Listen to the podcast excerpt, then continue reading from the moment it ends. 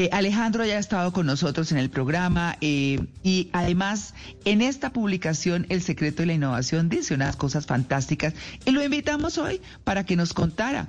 Él es CEO de Mentes a la Carta, plataforma que conecta conferencistas de más de 30 países con clientes en todo el mundo. Alejandro, buenos días, bienvenido en Blue Jeans. Hola María Clara, ¿cómo estás? Feliz de estar nuevamente aquí con ustedes. Un saludo a toda la audiencia y a todo el equipo de Blue Jeans. Bueno, cuando uno habla del secreto de la innovación y nosotros que estamos preguntándoles hoy a los oyentes que si se necesita plata o no para innovar, ¿qué nos dice? ¿Qué nos dice usted?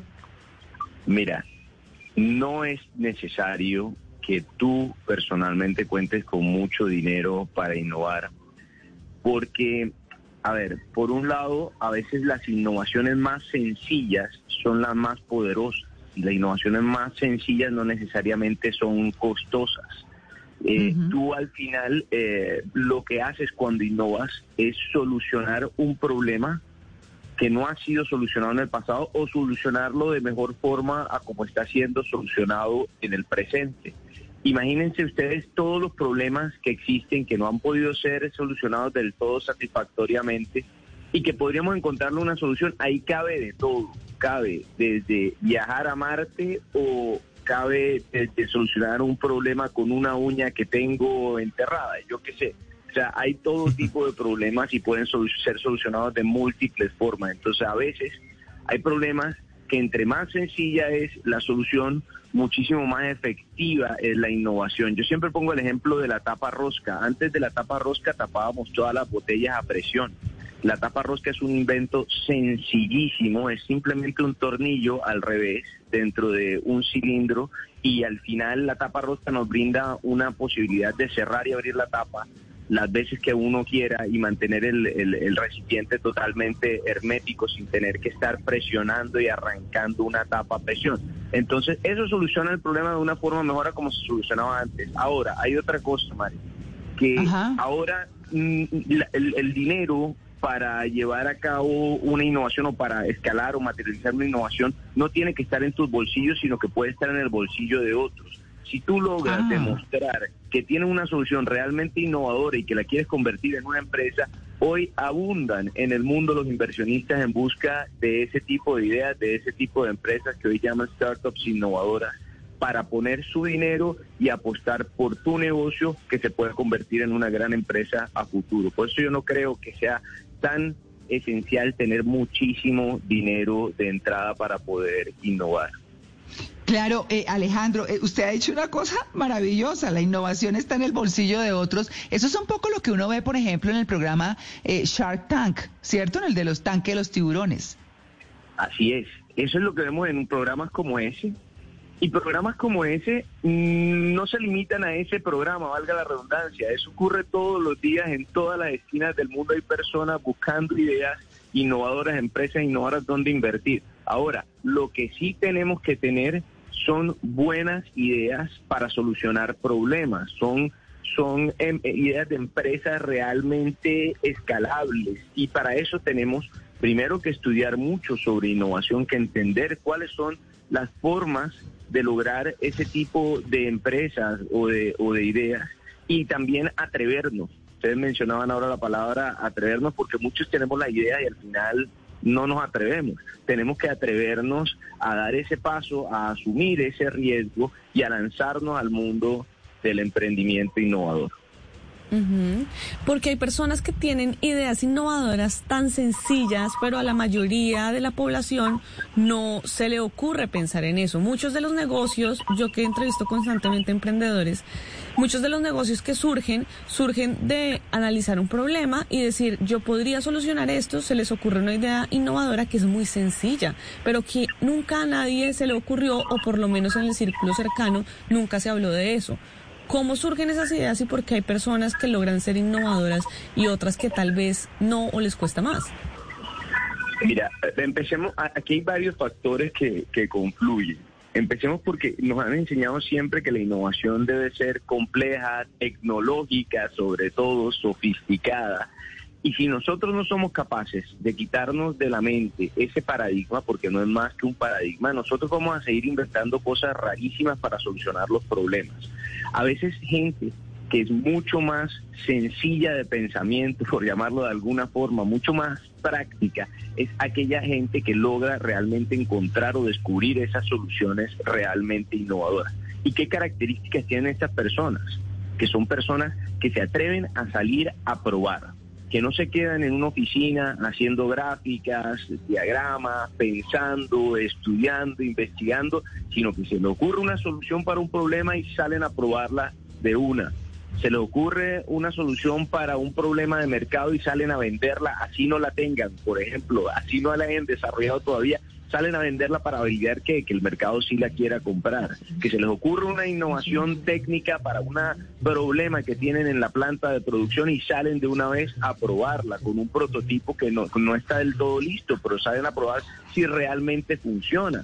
Y esas son las personas que al final no solo logran tener las mejores ideas, sino que tienen las ideas que realmente al final funcionan, porque la idea que yo tengo al principio por lo general no es la idea que va a funcionar eso no se nos puede ir de la mente. Nosotros tenemos que tener en cuenta cuando vamos a innovar que probablemente nos vamos a equivocar un montón de veces y que esa primera idea que tenemos va a sufrir un montón de cambios hasta llegar a ser realmente la idea que funciona. Entonces, eso es un poco las características, los motivos por los cuales alguna gente innova y otra gente no lo logra. Alejandro, el enemigo de muchos procesos es el miedo. La innovación no se escapa seguramente porque no queremos cometer errores.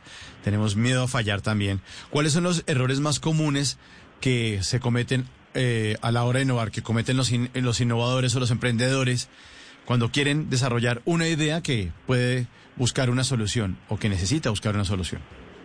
Qué buena pregunta. Yo, yo esa pregunta la respondo en el libro. Hay un capítulo que habla de los tres mm. errores más comunes mm. a la hora de innovar.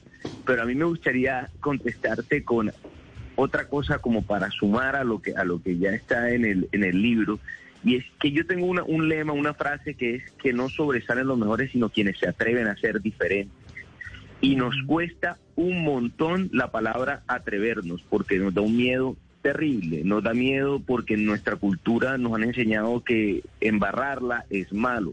Y hay otras culturas donde el embarrarla está visto como parte del proceso. Entonces yo creo que lo primero que tenemos que hacer es cambiar esa cultura. A nivel nacional va a ser muy complicado, latinoamericano va a ser muy complicado que la cambiemos, pero por lo menos cambiémosla en nuestro entorno más cercano, en nuestro entorno familiar, de amigos, en nuestro entorno empresarial y enseñémosle a la gente a cometer errores de forma controlada. Cuando nosotros en el colegio hacíamos experimentos en el laboratorio de ciencias, probablemente a muchos les tocó, hacíamos siempre el mismo método científico, planteábamos una hipótesis, desarrollábamos un experimento y sacábamos las conclusiones. Esto funciona muy parecido, debo sacar conclusiones de los experimentos que yo haga y modificar la hipótesis las veces que sea necesario hasta encontrar una que realmente funcione.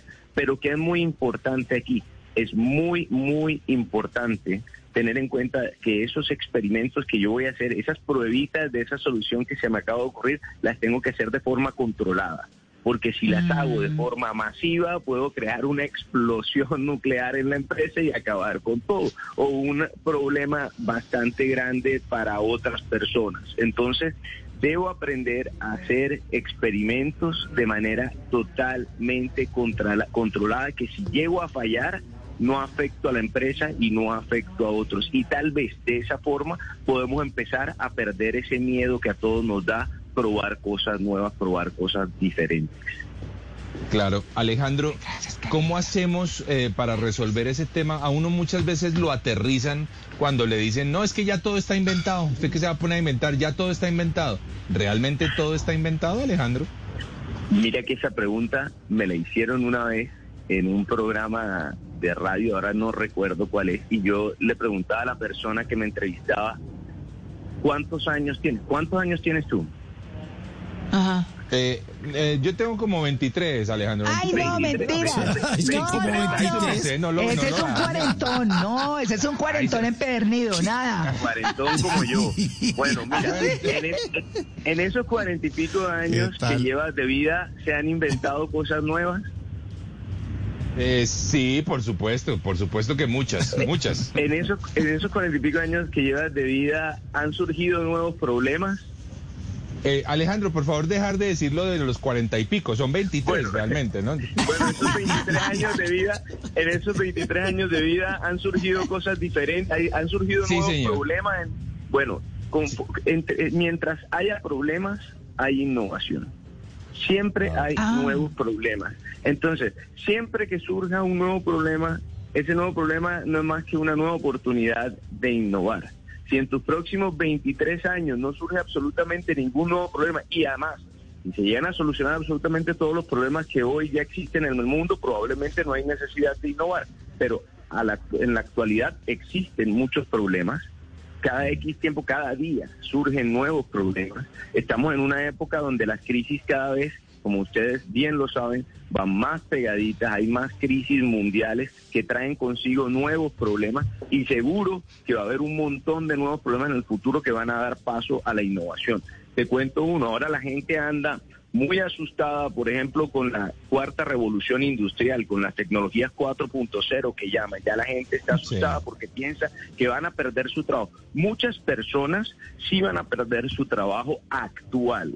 Lo que ellos están haciendo actualmente probablemente ya no sea necesario en unos años porque probablemente un robot o una máquina, un software va a desarrollar esa actividad. Pero cuando surgen esas nuevas tecnologías, esas nuevas soluciones tecnológicas, surgen también nuevos problemas. Y todos esos nuevos problemas son oportunidades para que nosotros empecemos a desarrollar innovaciones y empecemos a seguir siendo útiles para la humanidad. ¿Quién va a desarrollar todas esas máquinas? Tenemos que empezar a ser capaces de desarrollar esas máquinas. ¿Quién va a hacer el mantenimiento de todas esas nuevas máquinas que van a surgir? ¿Quién va a programar o a crear software para esas nuevas máquinas. Entonces, al final están surgiendo problemas todos los días, así que no todo está inventado, porque si todo estuviera inventado viviríamos en el paraíso sin ningún problema. Alejandro, me encanta, pero pero es que me encanta esa frase de mientras haya problemas hay innovación porque, porque son los retos cuando uno escucha a las personas decir, no, sí, estamos enfrentando unos grandes retos, uno realmente lo que traduce es, hoy están en todo un proceso que, pues, digamos que no es fácil.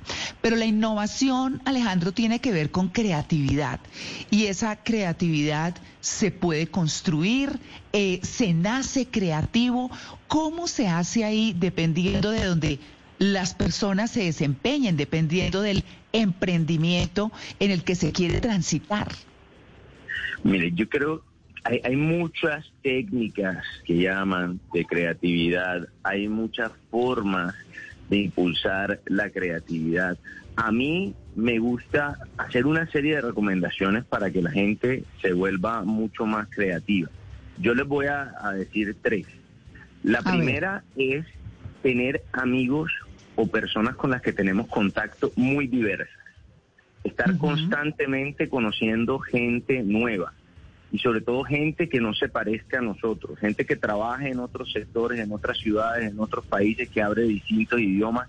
Cuando viajemos, tratemos de relacionarnos con la gente de ese país o de esa ciudad a donde viajo, no solamente tomarnos fotos en los monumentos, sino empezar a conocer un poco a esas personas, porque de la interacción social es de donde más surgen las ideas realmente creativas.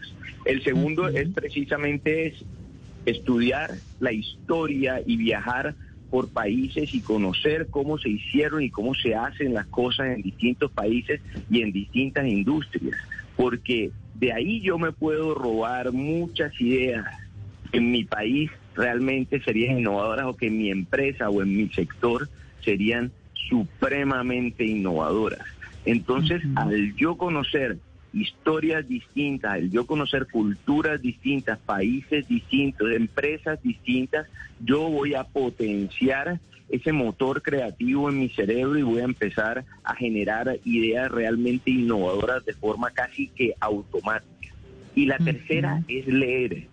Ya hemos perdido la costumbre muchas veces de leer y leer es fundamental. Leer y escuchar libros también. Para los que no les gusta Ah, sí. leer y dicen que no tienen, tienen tiempo, escuchar libros también es importante. ¿Por qué?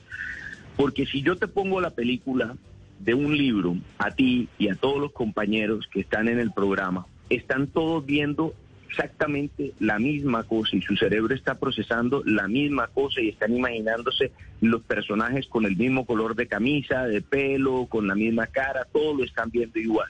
Mientras que cuando yo leo, no tienen necesariamente que ser libros de innovación como el mío o libros eh, libros estratégicos o para empresas. Puede ser todo tipo de libros. Cuando yo leo yo me estoy imaginando cosas y yo les puedo entregar el mismo libro a todos ustedes y en sus cabezas van a estar ocurriendo cosas totalmente diferentes. Por eso Sí. es que leer tiene esa magia porque nos fuerza a poner en práctica la imaginación y lo mismo pasa con el audio. Por eso es que la radio está maravillosa, porque uno se está imaginando cosas cuando está escuchando la radio. Y ahora los audiolibros son una herramienta maravillosa que nos puede permitir a todos leer sin estar leyendo, mientras estamos en el gimnasio, mientras estamos en el carro, mientras estamos cocinando. En cualquier momento del día podemos leer y hay unas aplicaciones realmente espectaculares para escuchar audiolibros. Claro. Alejandro, yo me quiero poner de nuevo del lado de los oyentes que, que dicen que se necesita dinero para innovar. Yo francamente soy de los que creo que se necesita dinero para innovar. Inclusive si, si lo que necesito es mi creatividad, pues mi creatividad quizá costó, porque me costó mi educación o una cosa u otra, no lo sé. Eh, ¿Realmente no se necesita nada de dinero o hay que contemplar un porcentaje de dinero en la innovación? Mire qué interesante esa, esa pregunta que, que, que me haces. Y no sé por dónde empezar, porque tú acabas de mencionar algo que para mí es un tema que va a ser un tema mundial y un tema súper álgido y es, si yo desarrollé mi creatividad, yo tuve que invertir en mi educación. Resulta que hoy tenemos todo en nuestras manos para educarnos sin necesidad de mucho dinero.